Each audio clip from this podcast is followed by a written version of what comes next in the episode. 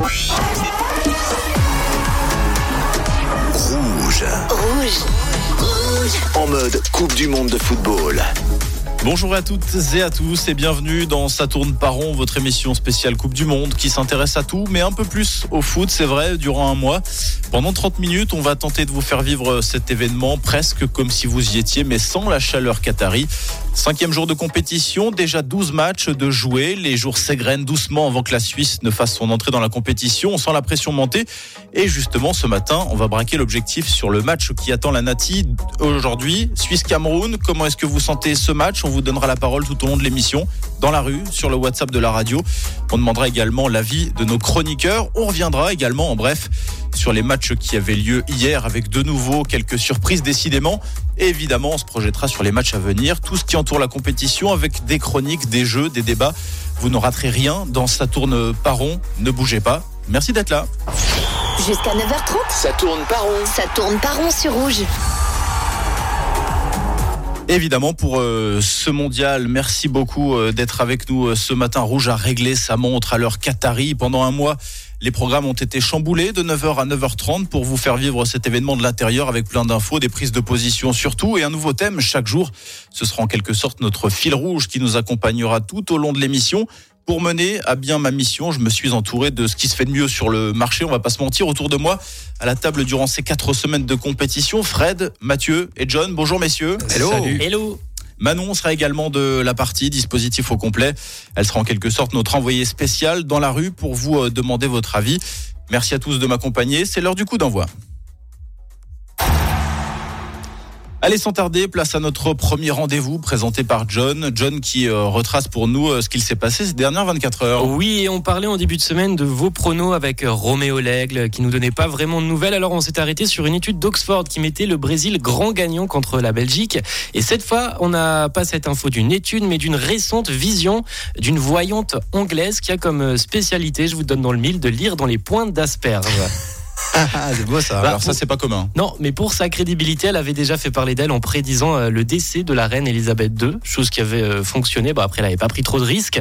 Et dans les pointes d'asperges, elle aurait vu la victoire de la Croatie hein, en finale contre soit la Belgique, soit le Brésil. Et le Brésil, justement, qu'on retrouvera ce soir, euh, premier match contre la Serbie, des adversaires que la Nasty retrouvera. En parlant du Brésil, on a un Brésilien qui a fait euh, un peu l'actu hors mondial. Ça va parler aux amateurs de jeux vidéo avec évidemment Neymar qui a signé un partenariat avec euh, Call of Duty et désormais on peut jouer dans le tout nouveau euh, Call of Duty avec le personnage de Neymar.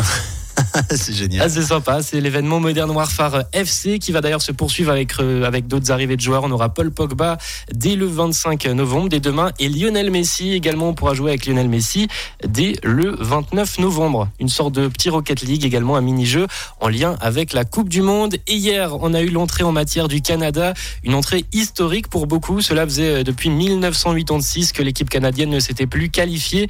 Le plus, le plus vieux joueur de l'équipe, il a 35 ans. La dernière fois que le Canada était au mondial, c'était il y a 36 ans.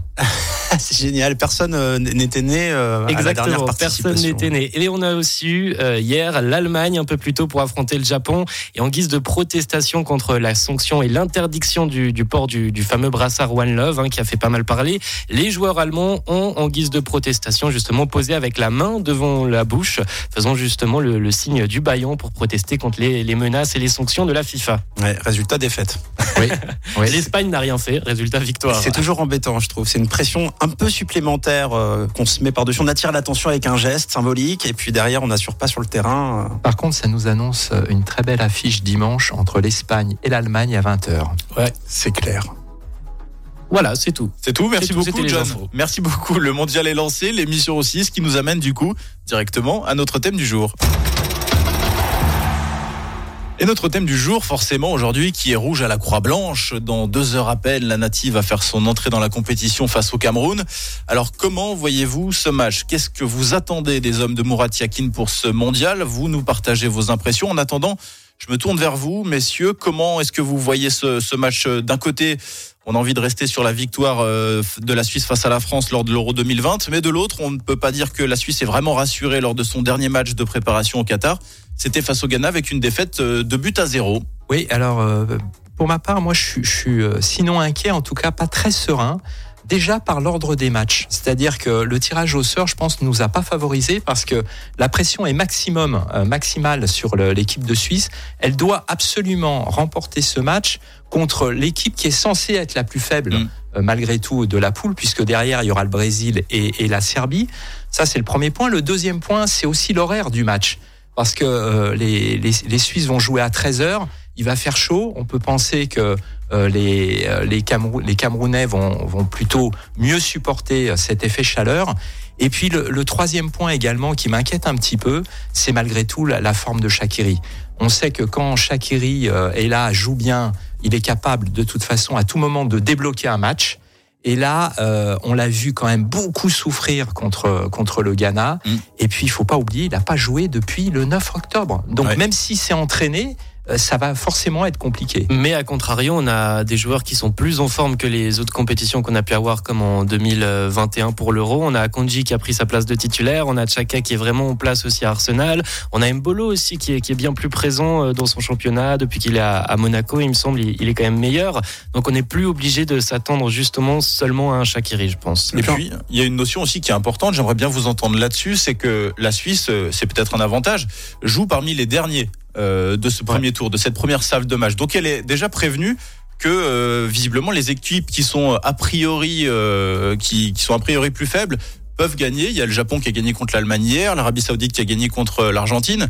Donc euh, la Suisse est prévenue finalement. Ben, C'est c'est vrai que c'est un bon, un bon enseignement, mais de toute façon, quand on regarde l'historique de la nature en Coupe du Monde, il n'y a pas d'inquiétude à se faire. C'est-à-dire qu'ils sont toujours au rendez-vous.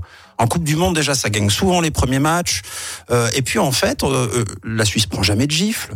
C'est vrai, quand elle se fait éliminer, c'est euh, à la dernière minute. C'est donc euh, j'ai envie de dire que je sais pas l'inquiétude que je me fais de la Suisse. Je pense même qu'au contraire, on est tellement pas très sûr de nous que peut-être ça va euh, apporter un peu de rigueur dans le jeu, dans le placement défensif. Peut-être qu'on va être un petit peu plus euh, sur l'homme. Oui, mais là, le, problème, c'est pas tellement de savoir si on va prendre une gifle ou pas. Je, je te rejoins sur le fait que je ne pense pas que la Nati pourrait se prendre une gifle.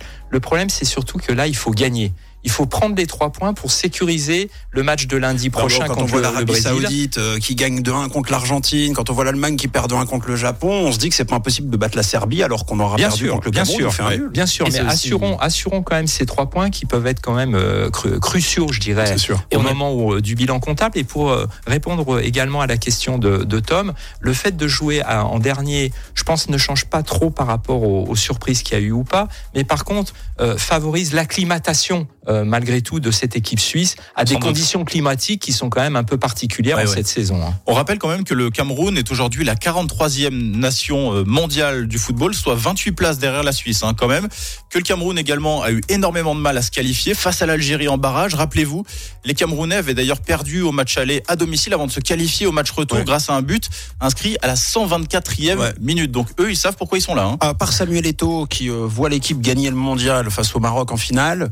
Euh, alors c'est un peu de la provoque, mais c'est chouette. On a tous envie que le continent africain fasse quelque chose, euh, évidemment. Mais pas tout à l'heure. Euh, ou pas tout à l'heure déjà. Et puis cette équipe du Cameroun, peut-être je me trompe, mais c'est pas sur cette équipe-là que je mettrais mes, le plus de billes. Et il faut pas oublier non plus qu'on a éliminé les champions d'Europe en titre de cette Coupe du Monde. Ils étaient dans notre groupe et l'Italie ne fait pas partie de la Coupe du Monde. C'est vrai. En tout vrai. cas, ce match déchaîne un peu les passions. Je vous l'avais promis. Manon est avec nous durant ce mondial, durant ce mois de compétition. Elle part dans la rue pour vous demander un peu vos impressions et notamment ce que vous attendez de la Suisse pour ce match euh, contre le Cameroun et éventuellement pour le reste de la compétition. Petit pêle-mêle des réactions. On a des chances de gagner, on va être positif. Des chances de gagner donc face au Cameroun et euh, peut-être en huitième de finale, en demi. Vous les voyez aller jusqu'où? Ils ont une bonne équipe, alors on va dire, on va espérer qu'ils vont jusqu'en quart en, en passant les huitièmes. Comme d'habitude, il y a toujours un petit, petit problème à ce niveau-là. On va espérer que cette fois ils vont un petit peu plus loin.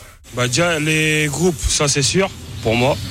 Après tout dépend de, du niveau des, des autres. Alors je vais aller beaucoup plus loin. Moi je vois la demi-finale Suisse-Danemark. Ah oui, carrément. Suisse-Danemark en demi-finale. En tout cas, On signe tout de suite, hein. Dans On les signe- asperges. Oui, effe- effectivement. Bien vu. pourquoi pas dans les asperges. En tout cas, nous on va faire une petite pause, non pas euh, légumes, mais pour euh, une petite pause euh, musicale ce matin. En tout cas, merci beaucoup, messieurs. On se retrouve dans trois minutes. Jusqu'à 9h30, Ça tourne par rond. ça tourne par rond sur rouge.